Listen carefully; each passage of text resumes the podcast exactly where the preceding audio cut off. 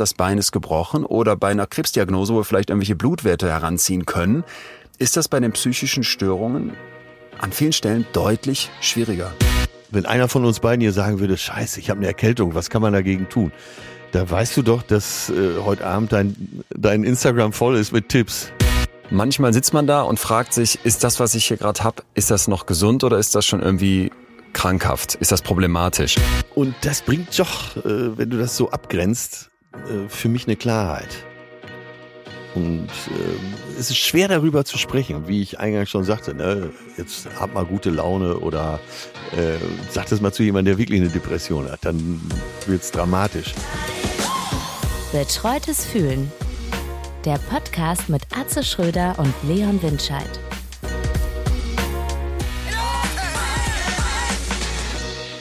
Leonidas! Salve, Salve und Schau aus Südtirol. Erst Istanbul, dann Südtirol, klingt wie ein Schlager. Ja, Äh, erst, da geht's nach Istanbul, dann nach Südtirol. Äh, würde auch passen. Ich war hier schon auf einem äh, Dorftiroler, äh, wie hieß das, Lange Nacht. Das klingt jetzt fancy und modern, war aber sehr, äh, sagen wir, traditionell. Und da wurde dann Ja. mit solchen Trachten im Kreis zu Blasmusik getanzt und immer zwischendurch haute so ein, ein äh, Blechbläser ein Ja oder so ähnlich raus in irgendeinem speziellen Akzent hier. Sehr, Hast sehr äh? Sch Schlagervibe. Nein, nein, um Gottes Willen. Nein. Äh, Die Da Toten Hosen haben ja, äh, haben ja jetzt sich so ein Schuhplattler drauf geschafft und äh, standen, glaube ich, letztens sogar in Lederhose auf der Bühne und meinten sie, sie ständen zu ihrer kulturellen Aneignung. Ja, äh, Lederhosen ist jetzt nicht so meins. Aber das wäre für mich kein Problem. Nur ich hatte, ich tanzen dann da, oh Gottes Willen. Äh, so ein- Zumindest so nicht die Art von Lederhose. Ja. Wo bist du denn? Äh, ich sitze im Savoy Hotel, bin fast auf dem Sprung. Ein bisschen arbeiten wieder. Urlaub ist auch irgendwie blöd, oder? Ja, ich habe gerade, kennst du so Wörter, so neue Begriffe, die man eigentlich hasst, wie Workation? Äh, erklär mal, ich kann mir ungefähr vorstellen, aber ich hasse es jetzt schon, ja. Ja, genau, ich hasse es auch. Und es ist eine Kombination aus Work und Vacation, Ferien. Also man macht Ferien und arbeitet dabei, was ja eigentlich ein totaler Widerspruch ist und auch wieder mal aus meiner Sicht genau in diese Kerbe der Effizienzgesellschaft reinschlägt. Urlaub reicht nicht, ich muss parallel noch ein paar Mails machen. Und äh, wie es dann so ist, finde ich mich jetzt genau da mittendrin wieder. Ich besuche jemanden in Südtirol, die Person muss aber im Prinzip die ganze Woche arbeiten und ich eigentlich auch, aber ich dachte, wieso soll ich mir jetzt hier die, diese Reisemöglichkeit dadurch nehmen lassen? Und warum soll ich nicht ein bisschen Vacation mit einbauen? Jetzt mache hier quasi so eine Art Halbtagsmodell gerade. Workation von mir aus auch. Ja, ist besser, besser als es sich anhört. Es ist, äh, weiß, ich glaube, so ganz Freund werde ich nicht davon. Ich finde komplett Ferien oder komplett arbeiten irgendwie eigentlich besser, aber als ich heute Morgen mit Blick auf die Berge unser kleines betreutes Fühlendossier vorbereitet habe, da dachte ich, das hat doch was. Das hat doch was. Ist ja auch keine, ist ja keine Arbeit. Ist ja, ne? Oder? Mir, mir läuft der Schweiß. Du liegst wahrscheinlich im Bett. Äh, ich bin total am Schwitzen. Muss Ich hier sitze aus gerade. Respekt äh, vor Ja. deiner Kunst sitze Ja. ich hier tatsächlich am Schreibtisch, Sehr gut. Ich hoffe im Anzug. Ja, freut mich. ich muss dir Neues. einen ähm, äh, Hoche der Woche, hatten wir lange nicht. Es gibt einen Hoche der Woche aus Österreich. Äh, Entschuldigung, Österreich. Südtirol ist ja Italien. Aus Italien, ich bin ganz durcheinander. oh, Ob wir der eine Lederhosen. Entschuldigung, ja? Ja, das ist eine Entschuldigung. Wer das tut mir leid. Äh, an wen adressiere ich die Entschuldigung? Hier gibt's einige. An die- an alle Österreicher. Ja, und aber auch, glaube ich, an alle Italiener.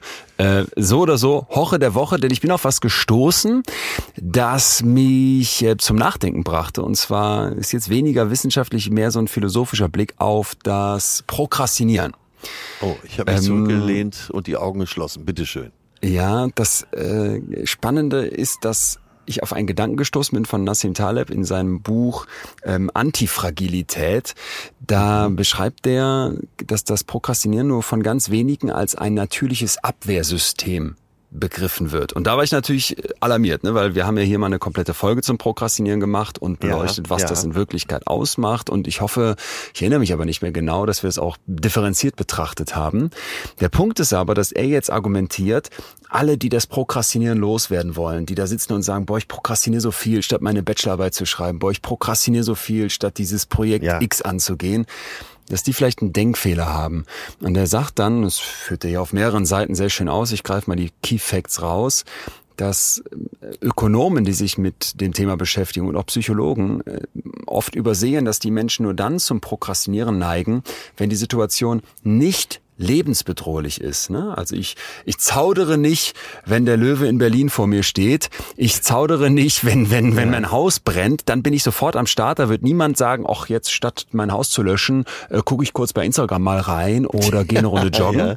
Das mache ich aber bei, mache ja. ich auch bei so einem Thema, was mich vielleicht nicht so ganz so sehr catcht. Und der sagt jetzt, dieses Zaudern mal innehalten, das wäre ganz zentral. Er hatte mal eine Wirbelsäulenoperation aufgeschoben nach einem, nach einer, nach einer Verletzung und war dann irgendwie wandern in den den Alpen und ja. Gewichtstraining hat er irgendwie auch noch gemacht und danach waren diese Rückenprobleme komplett weg und er sagt dann, mein Instinkt, mein innerer Bullshit-Detektor, fand ich sehr schön, ermöglichte ja. mir, diese eigentlich unmittelbar notwendige Operation aufzuschieben und im Prinzip dann das Risiko von allen Nebenwirkungen, die Kosten, die dabei entstanden wären, die ah, Schmerzen okay. ja, ja. zu umgehen, ja, und durch dieses Prokrastinieren, ach, das mache ich schon irgendwann später, sich so ein bisschen auf den eigenen Instinkt zu verlassen, was ist mir eigentlich wirklich was wert.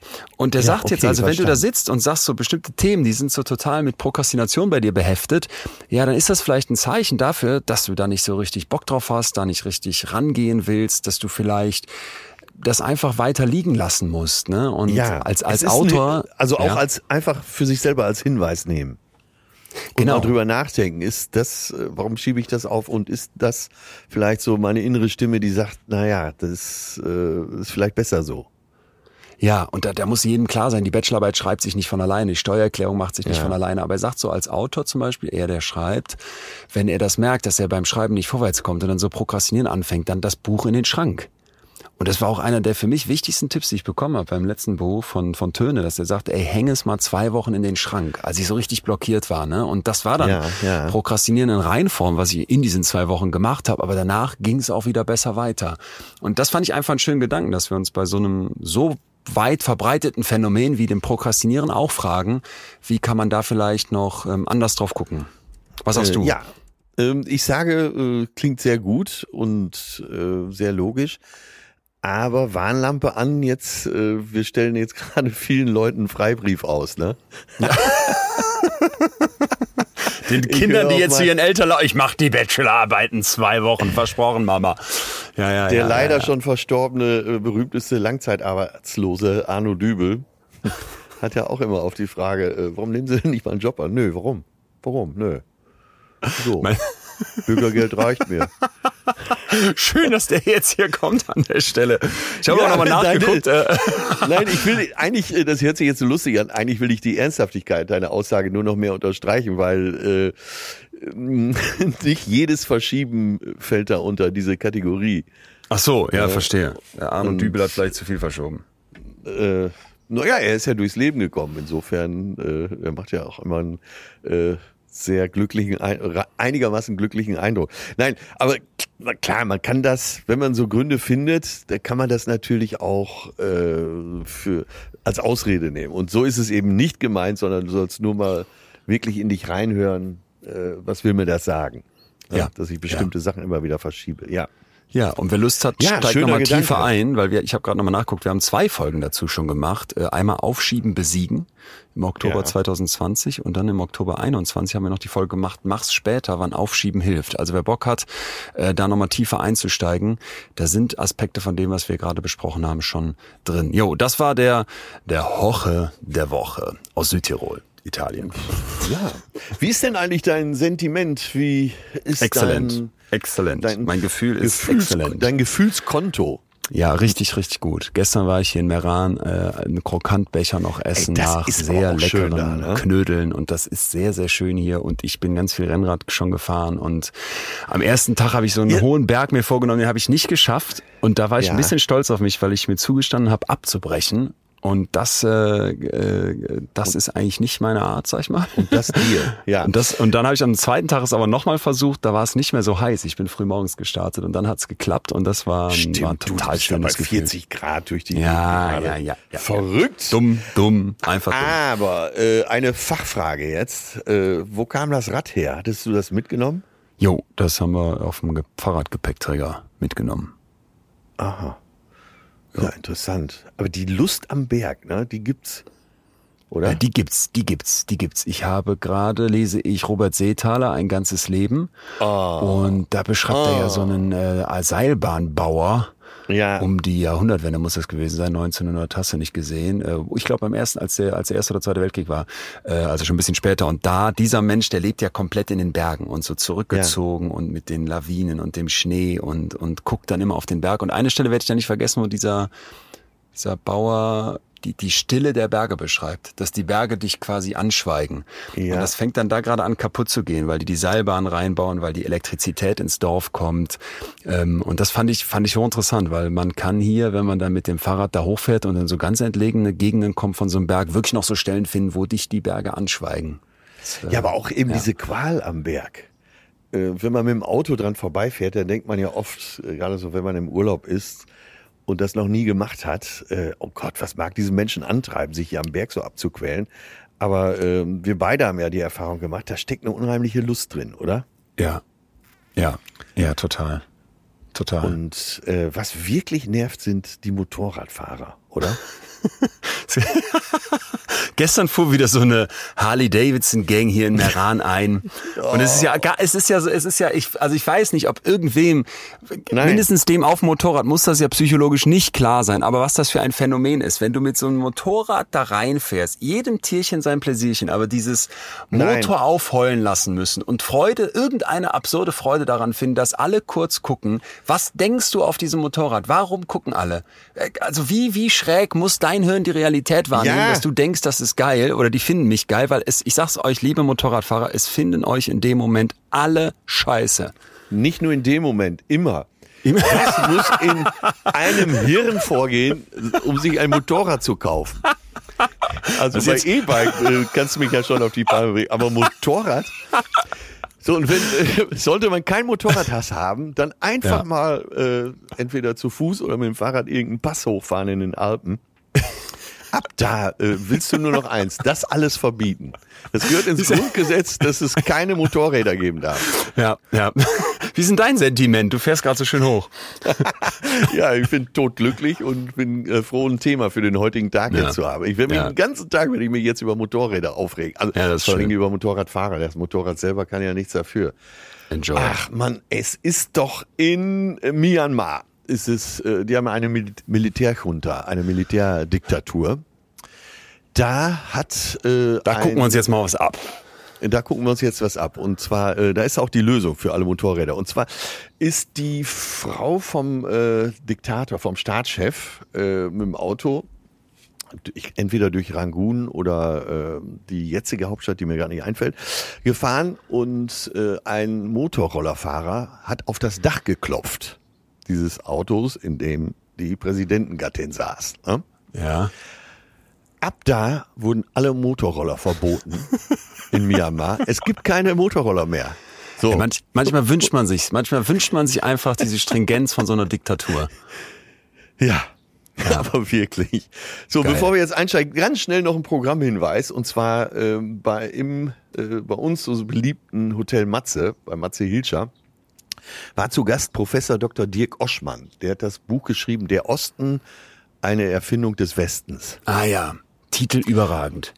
Habe ich gesehen. Überragender aber- Titel. Ja. Ich habe das Buch nicht gelesen, aber äh, allen sei eben der Podcast empfohlen. Hotel Matze, wo Dirk Oschmann über das Buch spricht. Und da werden wir die Dinge auch nochmal mit anderen Augen sehen. Und vielleicht auch die Entwicklung deiner AfD äh, nochmal mit anderen Augen betrachten. Also Ja. wirklich äh, kleiner Tipp. Hört da mal rein. Hotel Matze, Dr. Dirk Oschmann. Damit alle Teppiche ausgerollt, um jetzt in unser tatsächliches Thema zu starten. Was? Ja, Genau, du hast mich ja Musik gefragt, was ist mein sollte. Gefühl, was ist mein Gefühl heute? Bitte.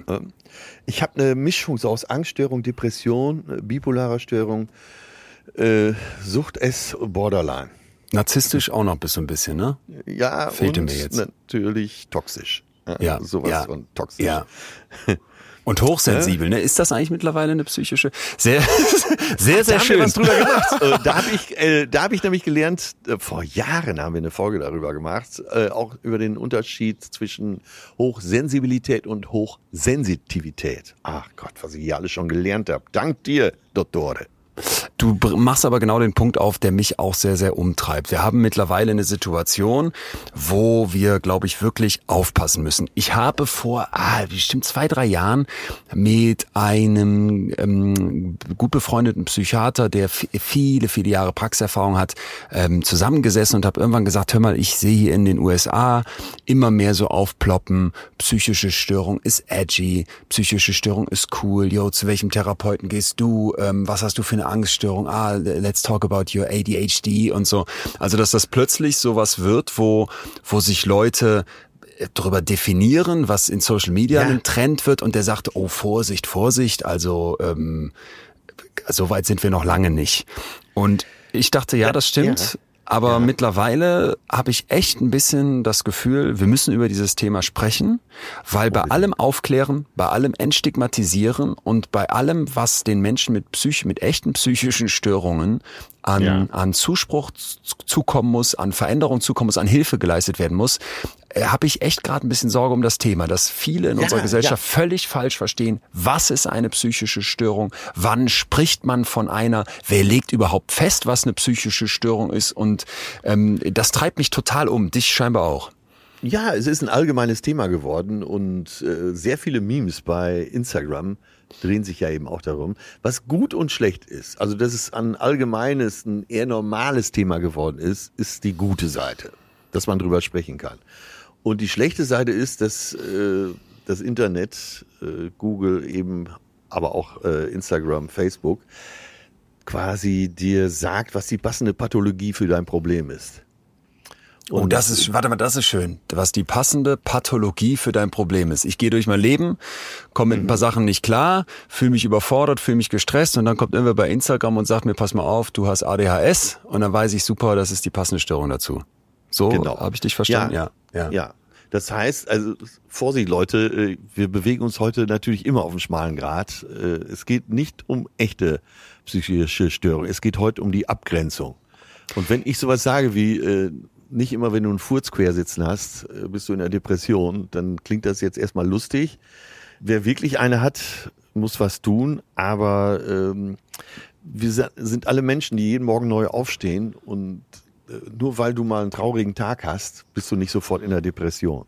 Ich habe mal hier den Salim Pole für dich rausgesucht, TikToker seines Zeichens, und der haut Folgendes bei TikTok raus. Und da war ich wirklich, als ich so dachte, äh, ja. äh, wie scheiße kann man so ein Thema eigentlich auf? Warte mal, wir hören einfach mal rein.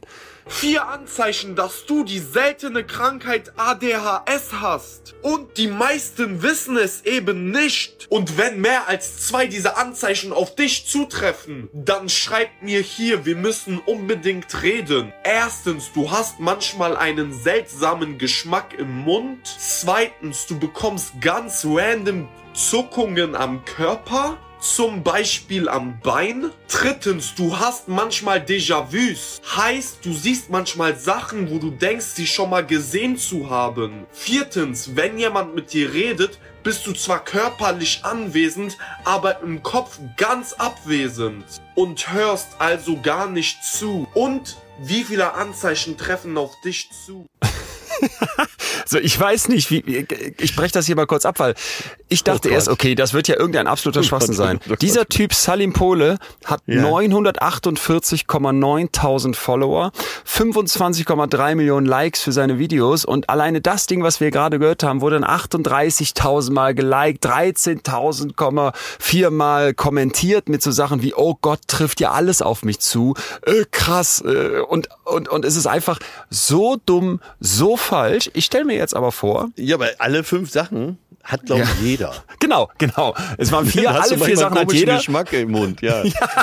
Dann solltest du mit dem Rauchen aufhören, ja. So, da, da kann jeder sein Häkchen setzen und dann sitzt du da ja, und jetzt stelle ich mir aber vor, ich bin 14-jähriger verzweifelter TikTok-Konsument hab noch von ADHS noch nie was gehört, was hier auch noch als geheime Krankheit präsentiert wird. Und jetzt kommt dieser Typ und präsentiert mir vier Kriterien. Vielleicht habe ich aber schon mal gehört, dass es Kriterien für psychische Störungen gibt. Und das ist dann eben diese, diese unglaublich gefährliche Vermengung, weshalb ja. du dann plötzlich sagst, oh yo, wenn das der Salim Pole sagt und das hier so cool präsentiert und da 13.000 Leute drunter kommentieren, habe ich auch, habe ich auch, habe ich auch, dann habe ich ja vielleicht auch ADHS. Mensch, das ist ja spannend da habe ich jetzt ja eine, eine Diagnose und das hat ja eine Wichtigkeit und, und so weiter. Ne? Und dann sind wir plötzlich ganz woanders, als wir vielleicht vor, vor einigen Jahren noch waren, als man bei einer psychischen Störung gesagt hätte, um Gottes Willen, will ich auf keinen Fall, will ich schon gar nicht öffentlich drüber reden, will ich schon gar nicht öffentlich teilen oder zeigen. Also siehst du, siehst du diese, diese Waage, die da irgendwie ja. Total, total. Die von mir sehr, sehr, sehr verehrte Jasmin Mbarek äh, hat in der Zeit einen Artikel darüber geschrieben und der fängt auch ungefähr an, dass sie bei TikTok so einige äh, Psychologietipps gelesen hat. Äh, die ist dann auch genauso auf Zinne wie du und schreibt darüber, dass äh, wenn bei dir im Schlafzimmer ein Kleiderhaufen liegt, so ein bisschen chaotisch, dann hast du nicht automatisch sofort ADHS. Das ist ihr Einstieg in den Artikel. Und das zahlt ja auf dasselbe Konto ein.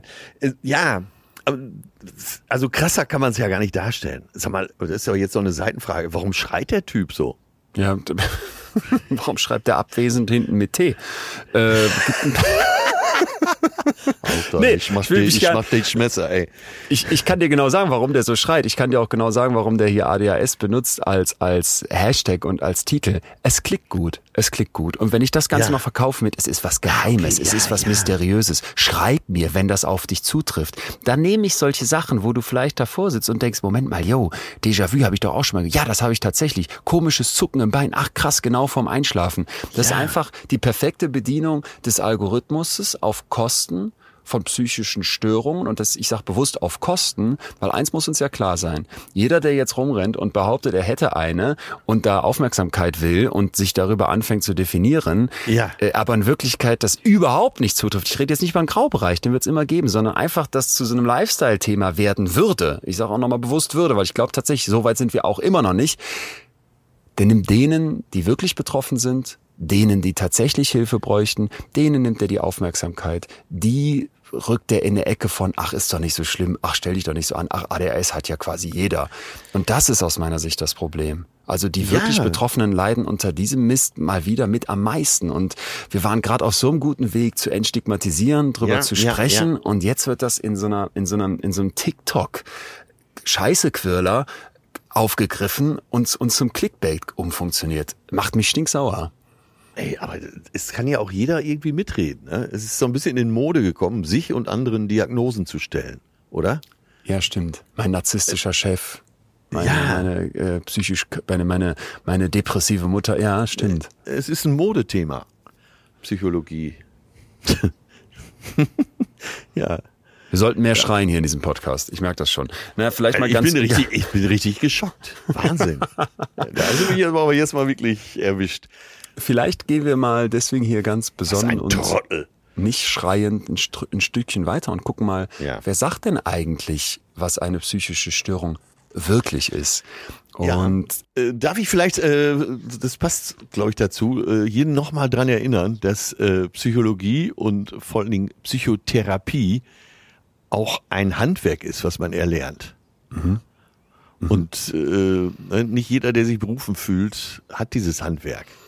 Das müssen ja. wir, glaube ich, hier auch immer mal wieder betonen. Ja, ja bitte schön. und auch das, äh, das danke, dass du es nochmal sagst, weil nur um es noch einmal abzustecken, fünf Jahre Studium, wenn man es schnell durchzieht und danach eben noch die normalerweise mehrjährige Ausbildung, um dann psychologische Psychotherapeutin zu sein. Ne? Und alles, ja. was da links, rechts drumherum versucht zu kräuchen, zu fleuchen, aller Coach oder Heilpraktiker, hat diese Qualifikation nicht. Es wäre so, ja. als würdest du sagen, hey, für Arzt, ach, da reicht, wenn du so einen Workshop besuchst oder hier so einen Test ablegst, den Rest, ja, dieses nervige Studium oder diese ja. Praxisjahrzeit im Krankenhaus, warum? Oder Assistenzarzt, ach, das brauchst du alles nicht, fang einfach an. Ja, und das ist ein Riesenproblem. Und auch dieses Thema psychische Störung, obwohl es so komplex ist und wir gleich sehen, boah, da steckt echt da stecken echte Geheimnisse drin, nicht wie beim, jetzt muss ich nochmal gucken, Salim Po, wie hieß er?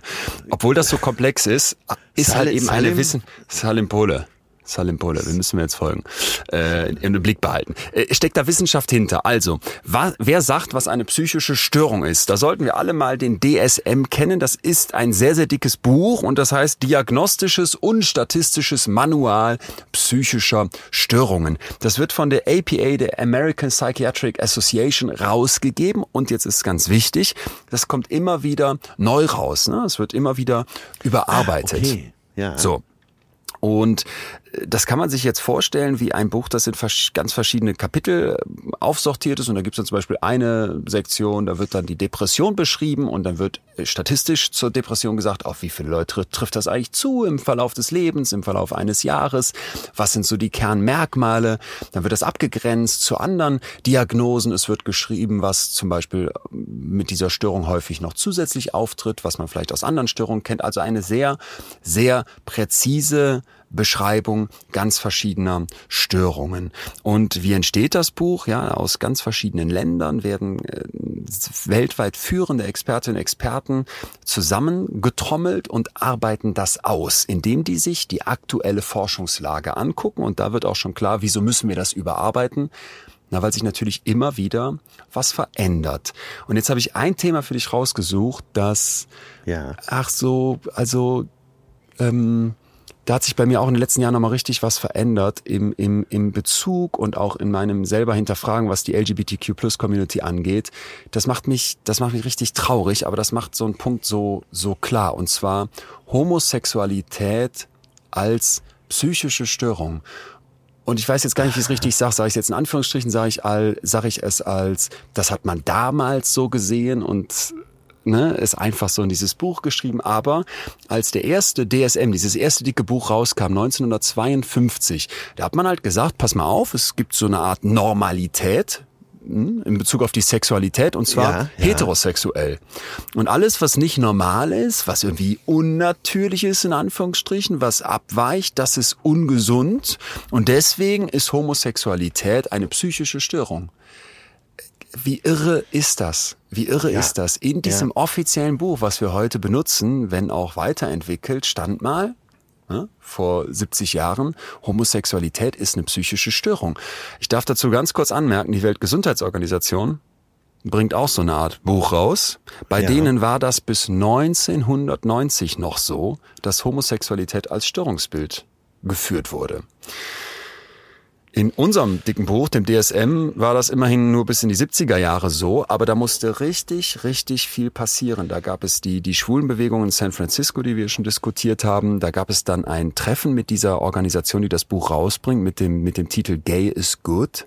Und da hat ein, ein Psychiater in so einem kompletten das fand ich ganz krass, ich habe das gesehen mit Bildern, mit so einem kompletten Outfit, was ihn anonym macht, mit so einer Art Tüte überm Kopf, mit einem fetten Umhang und mit einem Stimmenverzerrer, auf dieser Konferenz gesprochen, als homosexueller Psychiater und hat gesagt, Ach. das, was ihr hier macht, das ist Vorurteil. Das ist das, das ist, das ist im Prinzip das Vorurteil, die, die moralischen Vorstellungen der Gesellschaft einfach über uns Homosexuelle gestülpt. Und das ist völlig falsch. Und man hat das dann, wenn auch mit Widerwillen zum Teil, wenn auch mit äh, über, über, über die Dauer, hat man das anerkannt und hat gesagt, nee, pass mal auf, das müssen wir korrigieren. Homosexualität ist absolut keine psychische Störung, sondern das ist ein Unterschied. Menschen sind unterschiedlich. Es gibt auch Wahl des Lebensstils, der kann ganz unterschiedlich sein und muss nur, weil jemand ganz anders lebt als ich, ja nicht krankhaft sein. Und das ist eben ganz, ganz wichtig, finde ich, als Startpunkt, um sich mal klar zu machen, was ja, psychisch ja. krank ist und was nicht. Ja, und das äh, wird auch über Buch, die Gesellschaft diskutiert. Äh, das Buch, von dem du jetzt äh, eigentlich schon die ganze Zeit sprichst, äh, wie welchen Stellenwert hat das bei dir? Äh, hoch. Also, ähm, hoch, weil es halt immer wieder aktualisiert wird. Weil es aktualisiert wird, weil es mit, weil es eben komplett auf der empirischen Wissenschaft basiert, aber mhm. äh, neben allen Zahlen, neben aller Diskussion, neben aller Wissenschaftlichkeit, die da reinfließt, habe ich explizit dieses Beispiel immer rausgegriffen, um zu zeigen, Moment mal, da gibt's auch Meinungsverschiedenheiten, ne? Und da gibt's auch irgendwie immer eine Deutungshoheit. Und wenn dann die Gesellschaft sagt, diese amerikanische Psychiatriegesellschaft, ja, Homosexualität ist halt psychisch krank, da müssen wir uns vorstellen, bis in die 70er Jahre galt das dann einfach so. So, und wie, wie verachtend ist das? Und das ist ja eine richtige Institution. Und die werden ja auch damals gesagt haben, ja, unser Buch ist wissenschaftlich und unser Buch gibt hier objektive Kriterien für psychische Störungen raus. Ich wollte das deswegen mal reingeben, weil anders ja. als bei einem gebrochenen Bein, wo wir einfach sagen können, rein in ja, den Röntgenapparat, das Bein ist gebrochen, oder bei einer Krebsdiagnose, wo wir vielleicht irgendwelche Blutwerte heranziehen können, ist das bei den psychischen Störungen an vielen Stellen deutlich schwieriger. Deutlich schwieriger. Ja, genau. Und deshalb sind ja, fühlen sich ja auch alle eingeladen mitzumachen. weil es eben erstmal, äh, wenn man keine Ahnung hat, sehr ein sehr diffuses Feld ist. Ja. Ah, ja, das ist ein schöner Punkt. Ja, dass dann, ja. dass dann, ja, ja, dass ich denke, wenn wir so ein Buch haben, wo wir irgendwelche psychischen Störungen reinschreiben können, dann könnte auch der Salim Pole denken, dann erfinde ich jetzt mal selber eine. Ja, und äh, wie du schon sagst, er kommt da mit ADHS, das hörst du in diesen Tagen ja, das ist gerade so besonders hip, ADHS. Ich will, also man schämt sich ja schon fast, es nicht zu haben. Ähm, äh, ich höre es an jeder Ecke, wirklich. ADHS oder ADS. Hammer. Ja, ja. Eigentlich ein gutes Beispiel, weil es äh, gerade so ein Modebegriff ist. Ja, und ähm, sicherlich auch ein gutes Beispiel, um den nächsten Schritt zu gehen, wenn wir verstehen wollen, was, wie, wir eigentlich mit psychischen Störungen umgehen, was die ausmachen. Und zwar müssen wir uns klar machen, ähm, es wird breiter. Was ist damit gemeint? Wir haben jetzt eben gehört, Homosexualität wurde richtigerweise, glücklicherweise gestrichen. Also wurde eine weggenommen, damit könnte man sagen, das wird schmaler, was psychische Störungen sind. Grundsätzlich wird es aber eher breiter. Also dieses erste dicke Buch, das da rauskam, 1952, da waren 106 Störungen drin aufgeführt. Dann gab es über die Jahre immer neue äh, dieser Bücher und schon zum Beispiel im DSM 3, den dritten dieser Bücher, da war die Zahl dann schon bei 265. Heute sind wir bei rund 300. Und das fand ich hochinteressant, ne? wenn man sich das mal vor Augen führt. Auch die, auch die Menge an Seiten. Also die erste Ausgabe hatte 130 Seiten. Das aktuelle, der aktuelle DSM 5 hat 992 Seiten. Und äh, da muss man mal ein bisschen ins Detail gucken. Was sind denn jetzt zum Beispiel Ja, neue psychische Störungen? Ja. Weil die zeigen uns ja etwas auf. Das galt früher als nicht krank. Heute würde man sagen, jo, das können wir mit der Krankenkasse abrechnen. Du erfüllst eine psychische Störung, du brauchst im Zweifel auch Therapie. Also zum Beispiel die anhaltende Trauerstörung. Ja. Ja, wenn jetzt jemand stirbt, wenn ich einen Verlust von einem geliebten Menschen zu verkraften habe und ich habe Schwierigkeiten über eine sehr lange Zeit, was keiner so genau definieren kann, was das heißt, damit klarzukommen, dann kann ich diese Diagnose bekommen. So, ich habe das jetzt extrem verkürzt, aber was zeigt uns das? Und das war, war und ist übrigens eine Riesendiskussion. Menschen Ja. trauern. Menschen trauern unterschiedlich. Manche vielleicht kürzer, manche vielleicht länger. Und bei manchen sagt man jetzt, im Schnitt übrigens bei einem von zehn, von denen die trauern, die haben diese verlängerte Trauerstörung oder diese anhaltende Trauerstörung. Ja, und früher hätte man gesagt, nö, die trauern halt einfach etwas länger. Verstehst, was ich meine? Ja, ja, ja. Die Einordnung, äh, dahingehend eine Forschung, wahrscheinlich Studien eben auch dazu. Im günstigsten Falle Metastudien, habe ich hier gelernt. Und dann findet das Eingang ins Buch. Wer, äh, gibt es eine Kommission? Wer bestimmt? Ja, es Äh, gibt, eine, es gibt dann einzelne Fachdivisionen für die einzelnen Themenfelder, die sich dann eben zu diesen, beispielsweise jetzt hier diese Trauerstörung, au- wirklich auskennen, die ganze Literatur dazu im Blick haben und eben die ganzen Studien, die dazu rausgekommen sind und die dann eben diese Vorschläge für das Buch machen. Ah, okay. Ja. Der, der Punkt ist jetzt, Viktor Frankl hat das so schön gesagt, eine abnormale Reaktion auf eine abnormale Situation, das ist normales Verhalten. Also äh, wenn Minus ich- mal Minus ist Plus sozusagen. Ja, wenn ich abnormal reagiere, weil die abnormale Situation ist, dass mein Kind gestorben ist und ich trauere Ja, jetzt ja. einfach nicht ein Jahr, sondern drei, vier, fünf, sechs, sieben, acht, zehn Jahre und ich komme damit richtig gar nicht klar. Dann zu sagen, das ist krankhaft, das ist eine psychische Störung, ich muss persönlich sagen, ich habe auch meine Schwierigkeiten damit. Ich sehe aber auch den Punkt, weshalb sowas dann aufgenommen wird als neue Störung, weil man natürlich sagt, wenn dann jemand nicht klarkommt, wenn jemand leidet und es gibt ja auch ganz Ja, viele ja, Menschen, die glaub, Mehrheit, bei denen Das- der, der, das Trauern gut funktioniert, die danach wieder klarkommen im Leben. Aber es gibt einfach manche, bei denen funktioniert das nicht so, wie es vielleicht auch bei anderen läuft und die brauchen dann Hilfe und das würde ich ja niemals diesen Menschen absprechen wollen. Ne? Ich glaube, das ist der wichtigste Punkt. Ne? Wenn jemand leidet und langfristig leidet, dann muss ihm ja geholfen werden. Ja. Genau. Verstanden. Noch, noch eine andere neue Diagnose wäre Binge-Eating-Störung. So, Binge-Eating, es leitet sich von diesem englischen Begriff ab, exzessiv übermäßig, wie wir es vom Binge-Watchen kennen, halt nicht watchen, Genau. sondern essen. Ne? Ich esse dann so richtiges Fressgelage und anders als bei der Bulimie habe ich jetzt nicht den Versuch, das dann wieder loszuwerden, zum Beispiel durch Erbrechen. ja. So. Und warum ist das jetzt spannend? Es wird diskutiert, ob es so eine Art Looping-Effekt gibt. In dem Moment, wo ich so ein Konzept einführe, hey, es gibt jetzt Binge-Eating als Diagnose, da habe ich im Prinzip etwas zum Leben erweckt. Ich habe diese Kategorie erschaffen. Ich kann Menschen dieses Etikett geben. Und das Ja. könnte sich jetzt verfestigen, ne? Weil dann habe ich schon mal davon gehört, dass es das gibt. Und vielleicht habe ich nicht beim Salim Pole, sondern bei einer seriösen Quelle darüber gelesen. Und plötzlich merke ich, ey, ich passe dazu. Und dann verhalte, jetzt ganz frech gesagt, vielleicht verhalte ich mich dann auch so. Dann kann Ja. der Psychiater mich in meine, in seine Studie aufnehmen, hat dann plötzlich einen Datensatz dazu. Also ich überspitze jetzt bewusst. Aber Ja, und eine eben die- Begrifflichkeit vor allen Und eine. Begrifflichkeit dazu. Aber es gibt eben diese Diskussion, veränderte Ideen verändern Menschen.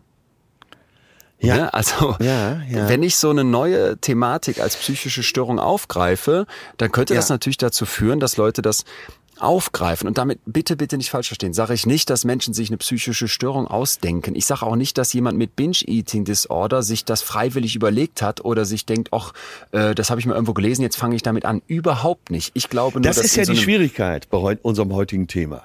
Äh, Und deswegen muss man es ja wahrscheinlich, wie du es jetzt gerade wieder machst, immer dazu sagen. Ne? Es, Ja. es kann pathologisch sein. Ja, genau. Es, es kann pathologisch sein. Es könnte aber auch sein, dass dieses, ich habe ein Etikett dafür, ich habe einen Begriff dafür, Ja, ja. dass das wie in so einem Looping anfängt. Jetzt werden mehr Studien dazu gemacht, dann werden mehr Leute gefunden, die das haben, dann werden Ja, mehr Leute dafür okay. sensibilisiert, die gucken plötzlich genauer hin und was vorher noch vielleicht so auf der Kippe war, wo man gesagt hätte, jo, der, der isst einfach immer wieder, immer viel zu viel. Da sagen wir jetzt psychische Störung. Und jetzt denke ich mir, der Salim Pole, unser TikToker von eben, der würde jetzt hingehen und sagen, der macht ein Video nicht über ADHS, sondern der hat selber vier Buchstaben, DPMH oder sowas und macht all seine Ja. Sachen da rein. Ne? Hast du manchmal Stimmt. komischen Geschmack im Mund? Zuckt manchmal dein Bein? Hast du manchmal Ja, Déjà-vus? geil. Und dann sagt in fünf Jahren, weil ich das öfter gehört habe, irgendwer, ey, ich habe wirklich DPHM. Ja, oder nehmen wir mal dich. Du äh, hast ja hehre Absichten immer und die Wissenschaft ist ja heilig. Aber wenn du ein Scharlatan wärst und noch mehr Geschäfte machen wolltest, würdest du dir jetzt ein, zwei, drei Sachen ausdenken und die propagieren. Im Endeffekt vielleicht noch äh, ein, zwei, drei Bücher drüber schreiben und ein Mittelchen verkaufen. Das Wahnsinn. ist das, was wir in der, in der Folge hatten, als wir dieses Thema hochsensibel gemacht haben. Die Folge hieß übrigens, bin ich hochsensibel, wer noch mal reinhören möchte, vom 25. August 2020. Dieses Etikett hochsensibel. Ja, Nochmal für alle, es ist keine psychische Störung. Du findest aber, weil jetzt drüber gesprochen wird, weil es definiert wird, weil es so daherkommt wie eine psychische Störung, viele Leute, die sagen, oh ja, das habe ich, vielleicht auch, oh ja, darunter leide ich. Wo man vor ich sage jetzt einfach mal 20 Jahren noch gesagt hätte, ja, diese Person ist einfach etwas sensibler als jemand anders äh, und vielleicht geht's ja damit mal gut, mal schlecht, aber dem wenig Sensiblen geht's vielleicht mit seinem Sein auch mal gut, mal schlecht. Und das ist eben ein, ein, eine Riesendiskussion in der Wissenschaftswelt und auch wenn dieser DSM rauskommt, Ja. was definieren wir als Störung, was muss raus, was muss unbedingt korrigiert werden, wie mit der Homosexualität und wo müssen wir uns vielleicht auch streiten, ob das Sinn macht, zum Beispiel bei dieser ähm, andauernden Trauerstörung. Ja, genau. Und eine Begrifflichkeit, auch eben eine modische Begrifflichkeit äh, für irgendein Verhalten oder ein Gefühl ist noch keine anerkannte Störung. Ja. Das waren jetzt mal eine, eine ganze Reihe von Fakten und ich habe da gleich noch was sehr, sehr Spannendes zu, weil wir haben jetzt gesagt, es geht in die Breite, es werden also mehr solcher Störungen aufgenommen. Ich zeige dir gleich noch was auf einer anderen Dimension, nämlich hoch und tief. Ähm, bevor wir da aber reingehen, vielleicht einmal kurz von dir bis hierhin. Ähm, was macht das mit dir, das zu hören und, und wie denkst, denkst du bis hierhin darüber nach? Ja, ich spreche jetzt mal für uns alle. Ich glaube, wir alle denken immer mal wieder darüber nach, dass hab ich was? Äh, ist es bei mir schon auffällig? Äh, muss ich das angehen? Sollte ich mal äh, vielleicht einen Psycholo eine Psychologin, Psycho Psychologen befragen? Und das bringt doch, äh, wenn du das so abgrenzt, äh, für mich eine Klarheit. Und ähm, es ist schwer darüber zu sprechen, wie ich eingangs schon sagte. Ne? Jetzt hab mal gute Laune oder äh, sag das mal zu jemandem, der wirklich eine Depression hat, dann wird's dramatisch. Ähm, aber grundsätzlich ist äh, so mal mit dem linken Fuß aufzustehen nicht sofort eben eine psychische Störung. Und ähm, das Thema ist so schwer zu greifen, weil es so ja, ich weiß gar nicht, was der richtige Ausdruck dafür ist. Die, ich habe einmal diffus eben verwendet, passt vielleicht ganz gut. Äh, Und gerade da, wo es wo es nicht eindeutig ist, wie ein Beinbruch, kann ja wirklich jeder mitreden. Und selbst da, äh, in der klassischen Medizin ist es ja schon, dass jeder mitredet. Ja. Ja. Wenn einer von uns beiden hier sagen würde, scheiße, ich habe eine Erkältung, was kann man dagegen tun? Da weißt du doch, dass äh, heute Ja. Dein, dein Instagram voll ist mit Tipps. Ja, ja. Ja, stimmt. Ja. Ja, ja, die, die, Fuß passt vielleicht ganz gut. Ja, und wenn du mich fragst, was macht das mit mir? Ja, es bringt mir Klarheit. Das ist gut. Sehr, sehr gut. Und da müssen wir wahrscheinlich hier auch immer mal wieder dranbleiben an diesem Thema. Und, Sowieso. Und, äh, und wenn wir immer nur mal einen kurzen Spot da drauf werfen. Aber ich glaube, für uns alle ist wichtig, dass wir diese Abgrenzung begreifen. Ne? Nicht, äh, nicht jede Stimmungsschwankung hat was mit einer Störung zu tun. Und manchmal sind es ja eben auch nur Begrifflichkeiten. Ich habe äh, die Tage ich mit einem Freund äh, drüber gesprochen, dass ich auch manchmal so passiv-aggressiv bin. Und dann mal, guckte er mich an und meinte so, ach Gott, ey, ihr alle immer mit euren modischen Begriffen. Und da musste ich aber auch sagen, ja, du brauchst ja manchmal eben auch Begrifflichkeiten. Das hilft ja alles nix. Ja. Aber ich finde das eigentlich, ich fand das, was du eben dazu gesagt hast, und das passt jetzt gerade ganz spannend. Manchmal sitzt man da und fragt sich, ist das, was ich hier gerade hab, ist das noch gesund oder ist das schon irgendwie krankhaft? Ist das problematisch? Und wenn du jetzt sagst passiv-aggressiv oder auch bin ich, ich bin jetzt morgens mit dem falschen Bein aufgestanden und da ist irgendwie nur so eine Niedergeschlagenheit. Ja. Also hast du das für dich auch ganz konkret, dass du so sagst, dieses, ich fühle mich gerade depressiv oder Ähm, ja, ich sag dann eher, ich weiche den Begriff so ein bisschen aus. Ich sag dann, äh, ich habe im Frühjahr oft, äh, kann ich fast die Uhr nachstellen, so im Mai, so eine Melancholie. Ich weiß, die kommt, ich weiß, die geht. Und ich, wir haben da schon mal drüber gesprochen, äh, ich sperre mich dagegen äh, zu sagen, das ist eine Depression, weil ich da auch nicht, also ich leide nicht langfristig darunter. Und ich weiß gar nicht, warum diese, ähm, dieser Begriff der Traurigkeit äh, so ins Hintertreffen geraten ist. Es wird immer sofort, ich fühle mich heute depressiv, wird ja gesagt. Also da spricht man nicht von äh, Depression, sondern ich fühle mich heute depressiv. Früher hat man gesagt, ah, ich habe so einen traurigen Tag. Ja, und ich weiß gar nicht, warum das äh, mittlerweile immer sofort äh, quasi fast so medizinische Fachtermini sein müssen. Ja, und ja auch irgendwie, also ich habe für mich manchmal so den Eindruck, wenn ich dann, also ich habe das auch, ich habe manchmal so, dass ich denke, jetzt über auch so Phasen, das kenne ich vor allem noch aus den Teenie-Zeiten, dass ich dachte, da bist du jetzt Ja. gerade, bist du jetzt gerade Ja. depressiv. So, da hatte ich das Wort noch gar nicht, das ist auch ewig Ja, her, da genau, gab es diese. Sensibilität noch Genau nicht. das ne? ich. Mhm. Und ich habe aber immer wieder und auch heute, wenn ich mal so Phasen habe, dann merke ich sehr schnell, nein, bist du nicht. Und da bin ich sehr dankbar, dass ich in dem Bereich eine, eine Reihe von, von Vorbildung m, bekommen habe und, und da, glaube ich, auch sehr sensibel auf mich gucke. Ähm, aber ich denke, es geht ja ganz vielen so, Ja, dass eben. man, dass man selber nicht sicher ist. Und ich habe da gleich noch was zu, was aus meiner Sicht einfach die Lösung ist. Aber erstmal, vielleicht ist das ein ganz guter Punkt, weil wir haben ja eben gesagt, es wird breiter, es gibt mehr solcher Diagnosen und jetzt dieses tiefer. Wir senken bei manchen Themen auch diesen ja, die Messlatte herunter. Ich habe ein ganz, ganz tolles Buch. Ja, das ja. gibt's leider nur auf Englisch, aber für alle, die Lust haben, What Mental Illness Really Is von Lucy Focus. Das ist eine äh, Forscherin aus, äh, aus UK und die beschreibt da ganz viele von den Punkten, die ich jetzt noch mit dir teilen möchte. Und die sagt eben, wir haben ja immer dieses Kontinuum ne, von normal und okay Ja. zu nicht mehr okay, krankhaft, müssen wir uns drum kümmern. Beispiel Angst. Jeder Mensch hat Angst. Jeder Mensch hat Ängste. Jeder Mensch hat vielleicht auch mal Ängste, die ein bisschen größer werden. Aber dass die Angst aus dem Ruder gerät, dass du die nicht mehr los wirst, dass du eingeschränkt bist, dass du Ja. richtig leidest, da müssen wir dann irgendwann von Angststörung sprechen. Aber wo ja, aber gibt's da eigentlich? den einen Maßstab? Gibt Ja, das da ist, das ist, wenn du dann in diesen DSM guckst, dann, ich krieg's jetzt nicht aus dem Kopf hin, aber dann steht da sowas wie bei der generalisierten Angststörung, die wir ja letztens hatten, dass das über eine gewisse Zeit so und so viel, ich sag jetzt einfach mal Stunden pro Tag, ne, äh, die Sorgen in deinem Kopf sein müssen. Ich erfinde jetzt, ich weiß nicht mehr genau, ich sage jetzt mal sechs Wochen lang mindestens zwei Drittel des Tages müssen die Sorgen in deinem Kopf fast alles, fast alles einnehmen. Das ist aber immer nicht ganz einfach, weil was sind jetzt genau sechs Wochen? Wo haben meine Sorgen angefangen? Wo haben die vielleicht auch mal aufgehört? Wo habe ich mich den ganzen Tag gesorgt? Wo nur den halben Tag? Also diese Cut-off-Werte, die wir da brauchen, um irgendwie klar zu kriegen, was hat denn jetzt jemand? Die sind auch nicht einfach zu ziehen in der Psychologie. Und ich habe jetzt was für dich, wo wieder klar wird, das verändert sich auch. Und zwar Trauma. Trauma, hörst du ja auch permanent mittlerweile. Ne? Boah, das triggert mich, das, da, da bin ich traumatisiert, boah, das war echt traumatisch. Ähm, Ja, ja, im, genau, genau. Im, Auch äh, inflationär mittlerweile. Total, total, total. Die posttraumatische Belastungsstörung, das wäre dann Ja. übrigens erst das, wo wir von dem psychischen Problem sprechen, weil ein Trauma, das erleben ganz viele Menschen im Leben. Und als das in diesem dicke Buch eingeführt wurde, 1980, da hat man das Trauma sehr sehr eng noch verstanden. Da war die Messlatte ziemlich hoch. Da wurde ein Trauma beschrieben als etwas, was schwere psychische Schäden verursachen kann.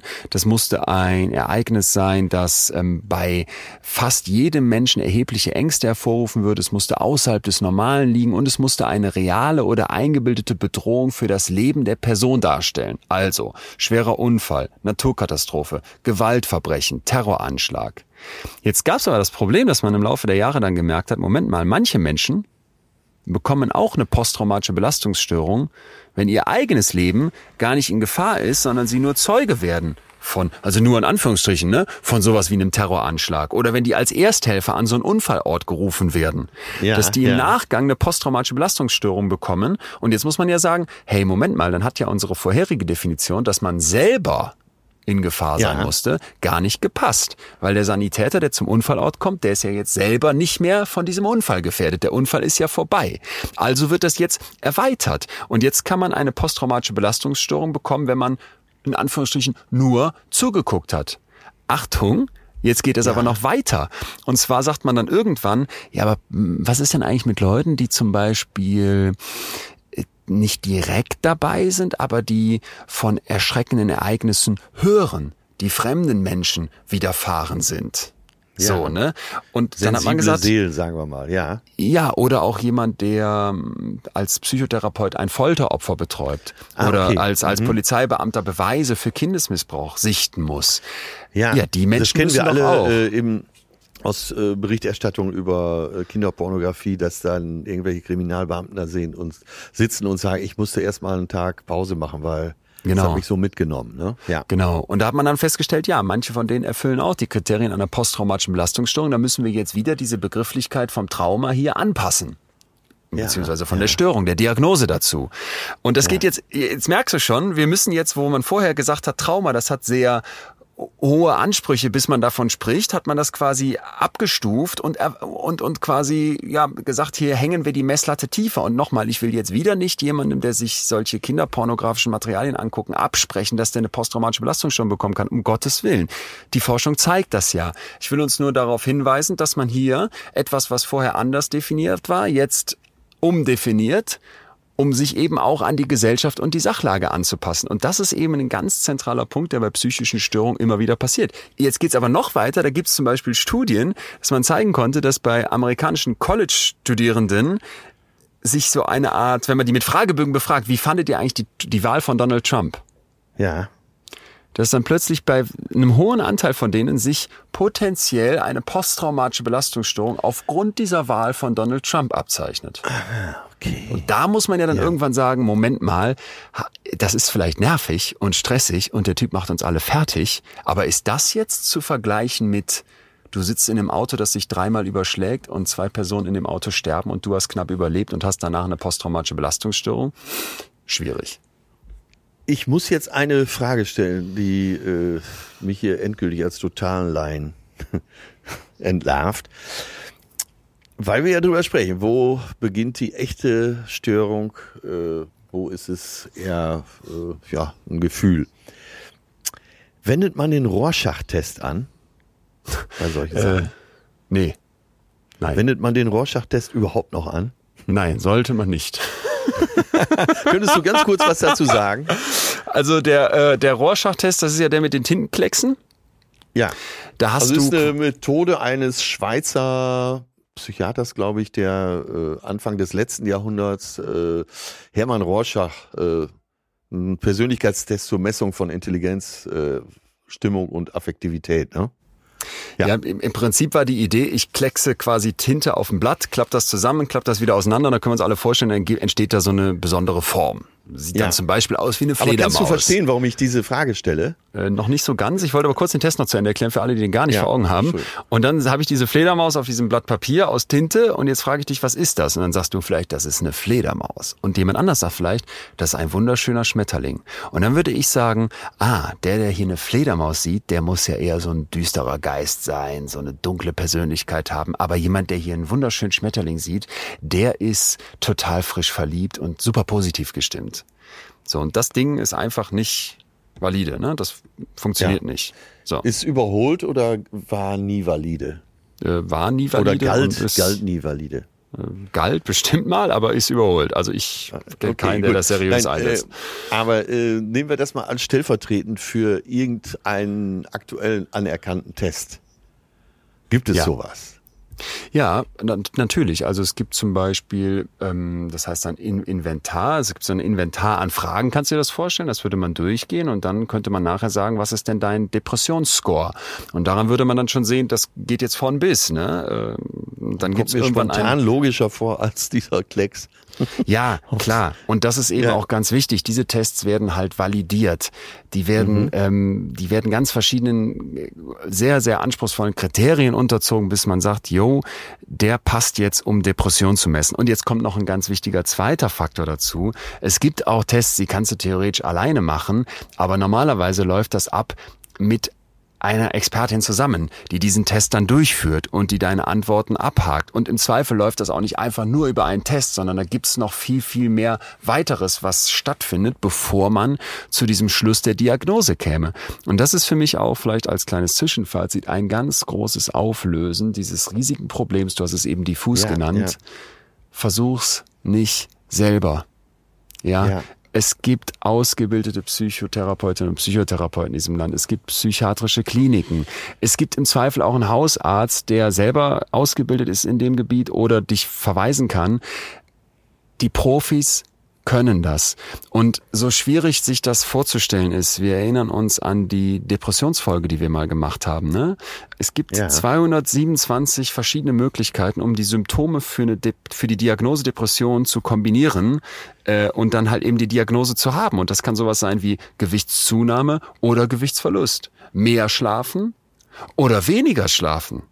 So, das heißt, da, da, das sind einfach oft auch Sachen, die, die dann für einen Laien das Bild ergeben würden, Moment mal, das ist ja total chaotisch.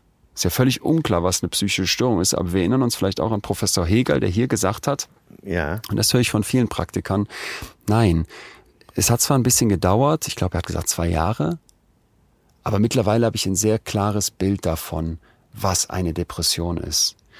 Und mh, wir müssen gleich noch darüber sprechen, dass das trotzdem noch nicht ganz einfach ist, immer eine Depression von einer Angststörung zu unterscheiden. Aber grundsätzlich wirklich von mir der dringende Appell, mach's an deinem eigenen Leiden fest. Wenn du das Gefühl hast, hier Ja, komme ich mit ja. Sachen nicht klar, hier funktioniere ich nicht mehr so, wie ich das von mir gewohnt bin, ne? Hier schaffe ich Alltagsanforderungen nicht mehr, die ich mal geschafft habe. Dann nicht bei TikTok und Salim Pole reingucken, sondern dann gehst du zum Profi. Wenn es den Profis schon so schwer fällt, das abzugrenzen, die Depression von der äh, Angststörung, ähm, ja, wie willst du als Laie das machen? Fette Frage an dieser Stelle. Denkst du, dass wir mit KI äh, das demnächst schneller können? Schneller erkennen können? Also Ist ja, ist ja jetzt ein Stochern im Nebel oder, äh, oder Kaffeesatz lesen. es gibt schon, es gibt schon den Einsatz von KI bei, ähm, über, um über Spracherkennung zu merken, ob zum Beispiel Leute äh, depre, de, äh, depressive, depressive Sprache zeigen. Und das funktioniert im Übrigen auch, wie, wie ja jetzt immer mehr bei diesen KI-Technologien, äh, verblüffend gut. Ich muss Ja. aber dazu sagen, auf den ersten Blick, weil dieses wir haben Cut-off-Werte. Ab einem gewissen Wert bist du depressiv oder eben nicht. Wir können dann mit KI ausrechnen, deswegen ist ein schöner Punkt Ja, von dir. ja. Wir können ausrechnen, wie viele Wörter müssen bei deinem Text, den du hier eingetippt hast, vorkommen, damit wir dann von Depression sprechen oder nicht. Haben wir halt eben ein Riesenproblem. Sehr, sehr viele Menschen mit einer psychischen Störung haben nicht nur eine, sondern mehrere. Ja, Ah, ja. über 60 Prozent der Menschen, die im Laufe guter ihres Punkt. Lebens die Kriterien für eine Störung erfüllen, die werden auch die Kriterien für eine zweite Störung erfüllen. Und von denen mit zwei Störungen werden wiederum 53 Prozent irgendwann die Kriterien für eine dritte Störung erfüllen. 41 Prozent von denen mit drei Störungen werden die Kriterien für eine vierte Störung erfüllen.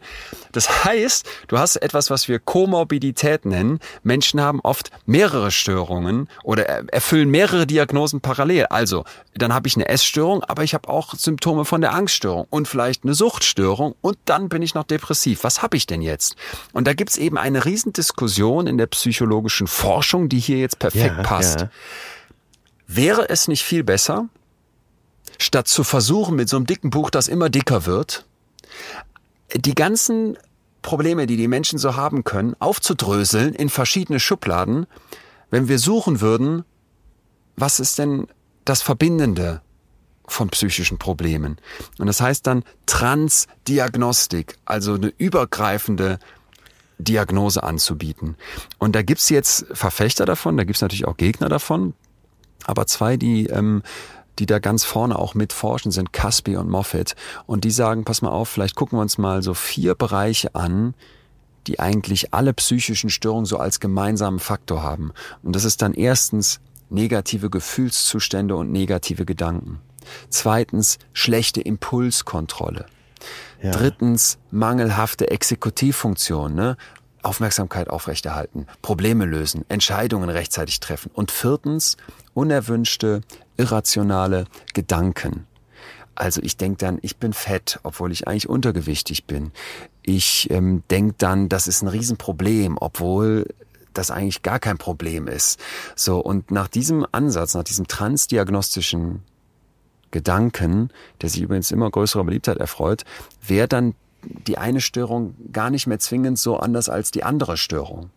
Und ich finde das deswegen super spannend, weil ich glaube, das könnte viele Probleme lösen, nämlich dieses, ja, was habe ich jetzt genau? Ja, das ist alles so schwammig, ja, das ist alles so diffus. Wenn man das mal weiter verfolgen würde. Ich sage aber auch, was ein Problem dabei ist. Wir müssen, im, Kranken. Ja, wir müssen äh, im Krankenkassensystem hier irgendwie abrechnen. Das klingt Ja. jetzt komisch, aber das muss man manchmal Ja. so pragmatisch sagen. Und ein zweiter Punkt ist auch, jemand, der zum Beispiel eine spezifische Phobie hat, also hat jetzt ganz konkret Angst vor Spritzen. Das, das ist einfach was anderes als jemand, der jetzt eine der jetzt eine Essstörung hat. Und ich habe von so vielen Praktikerinnen und Praktikern, vor denen ich ja den größten Respekt habe, ich bin ja selber kein Psychotherapeut, aber ich durfte ja mit so vielen sprechen und habe so viele von denen kennengelernt und zum Teil durfte ich die auch in der Praxis begleiten. Da siehst du schon, vor allem auch im Klinikalltag, wenn die sich abstimmen müssen, was ist denn jetzt mit diesem Menschen, dass das hilft, zumindest zu versuchen, eine einheitliche Sprache zu finden, präzise zu beschreiben und vielleicht Ja, zu sagen, jo, ja, mit diesem eben, Menschen ja. müssen wir ein bisschen anders umgehen als mit dem anderen. Und das ist der Riesenzwiespalt, den wir einfach haben. Ne? Wir Ja, wollen ja, gerne ja. klar haben, was ist denn mit den Menschen Ja, los? ja. Aber dann sehen wir, die Gesellschaft bestimmt mit, irgendwelche Normen bestimmen mit, neue Daten bestimmen mit, neue Ansprüche bestimmen mit, die Wissenschaft bestimmt ganz vorne mit. Und dann ist es plötzlich total diffus. Ja, und auf der anderen Seite dieses Transdiagnostische, so schön ich mir das auch vorstelle, so sehr hätte ich das Gefühl, oha, ganz pragmatisch in der praktischen Umsetzung könnte das viele Schwierigkeiten machen. Oh Mann. Ich, Ja. ja. in fünf Jahren haben die Krankenkassen wahrscheinlich äh, alle schon, ähm, du sprichst mit einem Mitarbeiter, Mitarbeiterin der Krankenkasse und dann heißt es, ja, ähm, das können wir schnell testen. Moment, ich schalte hier mal eben das Programm ein. Ja, ja. Äh, sprechen Sie Ja. bitte mal folgende Sätze. Ja, ja, ja, ja.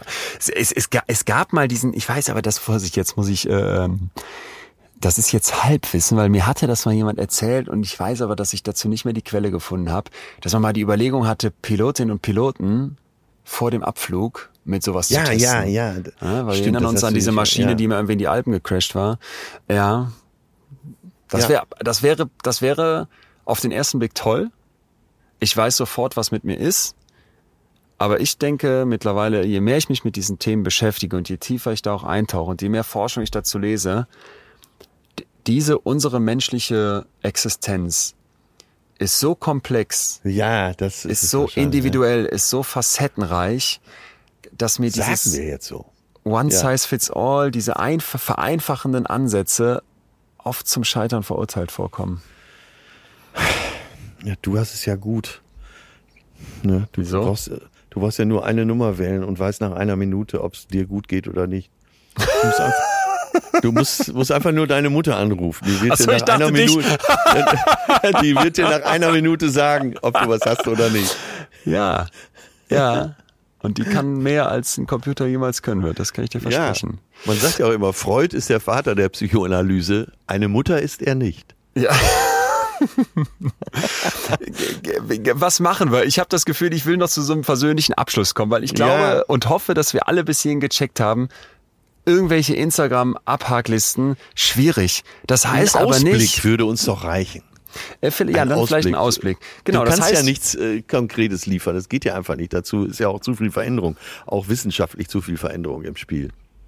Genau, das heißt aber nicht, dass wir jetzt nicht auf TikTok einen Ausschnitt aus dem DSM zeigen dürften und sagen dürften, guck mal hier, das sind übrigens die offiziellen wissenschaftlich geprüften Kriterien von einer Depression. Und da gibt's Diskussion zu und die kannst du jetzt nicht selber alleine auf dich anwenden, weil dafür ist das zu komplex. Aber wenn dich das Thema interessiert, schau doch mal rein. Es gab eine Studie, fand ich hochinteressant aus Kanada. Da hat man sich bei TikTok genau das Thema ADHS mal angeguckt. So. Und dafür hat man ähm, unter dem Hashtag ADHS die Videos abgefragt und sich dann die meistgeguckten äh, reingezogen für diese Analyse. 100 Stück wurden da identifiziert mit insgesamt 283 Millionen Aufrufen. Das ist ja einfach irre. Und dann hat man eben geprüft, welche von diesen Videos sind nützlich, welche von diesen Videos sind eine persönliche Erfahrung und welche von denen sind irreführend. Ja. So, und die Statistik ist doch äh, ziemlich hart, wie ich finde. 52 Prozent sind irreführend. Da wird irgend so ein Schrott erklärt wie beim Salim Pola am Anfang. Ja. Ähm, aber es heißt auch, fast die andere Hälfte ist nützlich beziehungsweise eine persönliche Erfahrung. Das war ungefähr gleich. Das ist höre ich immer und immer dachte. wieder. Es ist mehr als man Ja. denkt und ich höre es immer und immer wieder, dass mir Betroffene erzählen, von anderen zu hören, wie die das erleben.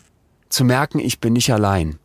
Ne, zu, zu sehen, es gibt ja Menschen mit ADHS, es gibt auch viele Menschen mit ADHS und die denken sich das nicht aus und das ist keine Quatschdiagnose. Und dann zu merken, Ja, ah, ja. okay, das ist deren Erfahrungswelt, so erleben die das. Kirmes im Kopf. Das ist so ein Insta-Account. Ich habe die mal ähm, interviewt und die hat jetzt auch ein Buch dazu geschrieben und da hat die halt ADHS beschrieben und, und auch den Weg dahin zu dieser Diagnose und all die Schwierigkeiten und wie sie das so empfindet. Und das fand ich, das fand ich zum Beispiel so ri- richtig, richtig stark, weil ich von ihr auch mitbekommen habe, dass so viele andere gesagt haben, yo, darüber verstehe ich mich jetzt ein Stück besser. Und wenn das gut gemacht ist, kann das auch genau dazu führen, dass ich sage, ah ja, nee, ich hab's nicht.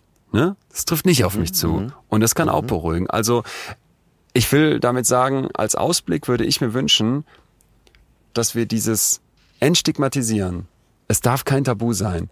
Und Menschen, die betroffen sind, brauchen Hilfe dass wir das weiter vorantreiben und gleichzeitig dabei aber die Fahne der Wissenschaftlichkeit und des wissenschaftlichen Anspruchs hochhalten. Und das heißt nicht, dass die Wissenschaft unfehlbar ist. Ja, der DSM, der sehr wissenschaftlich erarbeitet wird, hatte diese verdammte, verdammte, diesen verdammten Irrweg mit der Homosexualität da drin.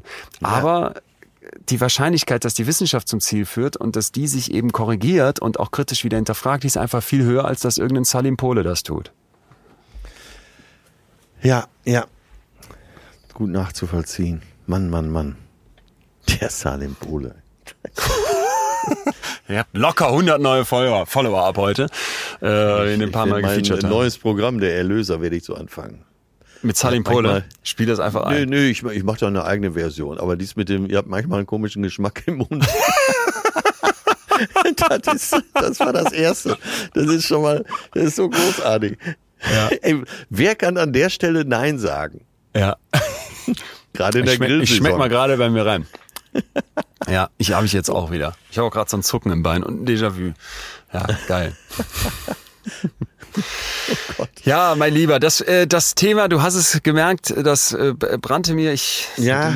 auf den Nägeln, unter den Nägeln. Seitdem du es mir gesagt hast, sage ich es immer falsch. Auf den Nägeln, ne? Ja, richtig. Es brannte mir auf den Nägeln. Ähm, ging dir halte unter die Haut. Und ging mir unter die Haut und musste aufs Tapet. Äh, gut, dass wir mal hingehorcht haben, weil das, das Thema ist wichtig. Man muss hier nicht auf den Schwächen von Minderheiten rumtrampeln. Atze, fühl mal nicht rein. Wenn du irgendwo zuckt oder einen komischen Geschmack hast, hol dir Hilfe. Ich Ähm, Déjà-vu. Ja. Heißt es eigentlich Déjà-vu oder Déjà-vu? Ich, früher sagte man immer Alzheimer Déjà-vu. Das ist, wenn man denkt, hatte ich eben Déjà-vu? ist noch schöner, Metaebene. Ja, Äh, äh, hier äh, Comedy-Kennzeichnung, ne? Bevor jetzt Ja, ja, ja. wieder ein Herzklachabriss kriegt hier. Ach, ach, ach, Ja. ich bin da, ich bin da mittlerweile ganz entspannt. Der Ja, mein Lieber. Rorschach-Test, verdammt.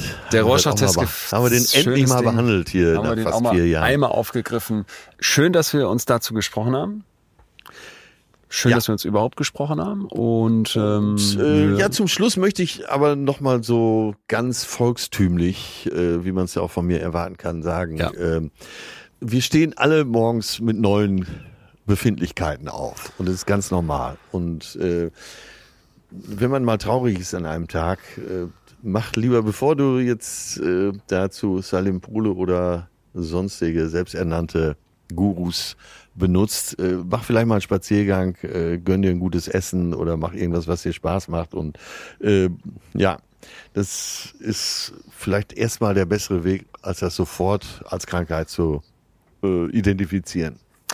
Und als Psychologe darf ich noch hinten dran hängen. Und wenn du dann aber merkst, so für eine längere Zeit geht das nicht Ja. weg. Und jetzt kommt das DSM-5-Kriterium. Zwei Wochen, ne, fast durchgehend niedergeschlagen, so Ja. quasi gar keine positiven Gedanken.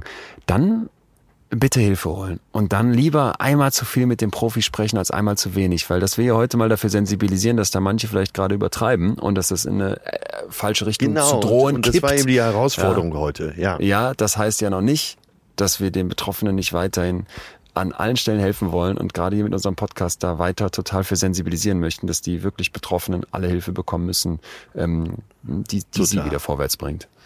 ja, möchte ich auch unterstreichen. Wenn jemand wirklich krank ist, dem muss geholfen werden und zwar dringend. Ansonsten kann man tatsächlich auch mal einen Baum umarmen. Deine äh, Sommerbücher hier zum Schluss noch. Ich hatte mir nämlich notiert, dass wir das vielleicht noch, weil ich habe dieses äh, Antifragilität gelesen. Ja. Oder bin noch dabei, ein sehr dicker Schinken, aber Sachen, ey, spannende. Gedanken. Ich und dann, wünschte, ich Ja. wünschte, ich könnte ein Sachbuch lesen. Ach so, oh, doch, doch. Dann äh, Robert Seethaler, können wir uns ja darauf einigen. Ah, Schöne Lektüre, meiner mal eben aus der. Hüfte. Guck. Und äh, Leute, das ist schon mal, das ist schon mal echte Hilfe für die Seele in diesen Tagen. Wirklich Robert Seethaler, ein ganzes Leben. Das ist Balsam, wirklich, fürs, äh, fürs Gemüt. und es ist auch ein Sommerbuch, weil man denkt jetzt so Berge und da gibt's Ja. auch Schnee in dem Buch. Nein, nein, nein, da gibt's auch Sommer in dem Buch und man, das ist richtig schön. Und ich möchte noch ein drittes nennen, weil ich es gerade fertig gelesen habe. Heide Sommer, sagt die dir was? Ich kannte die gar nicht. Nein.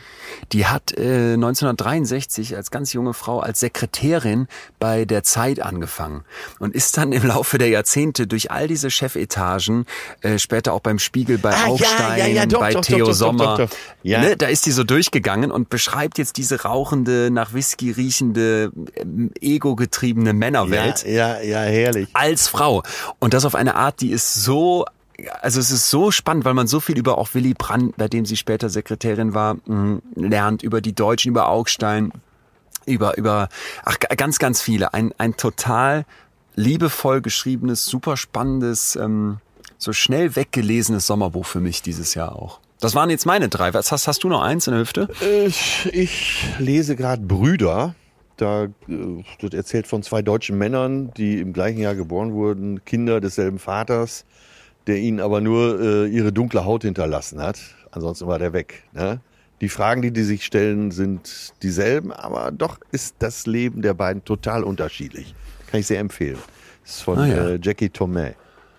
Habe ich ja ein nächstes Buch, was ich lesen kann. Atze, dann danke ich dir Ach. für diesen Buchtipp. Mein Lieber. Ähm, sende dir Küsse. Irgendwie erhole ich mich immer mit, wenn du im Urlaub bist. Und, äh, Hey, Workation, Workation, ja. Aber wirklich. ja, aber äh, dazu hat Seneca gesagt, das ist äh, in deinem Fall, da muss ich mal an dich denken. Er hat gesagt, äh, es ist nicht immer Fleiß, manchmal ist es einfach auch nur ein wacher, getriebener Geist. So.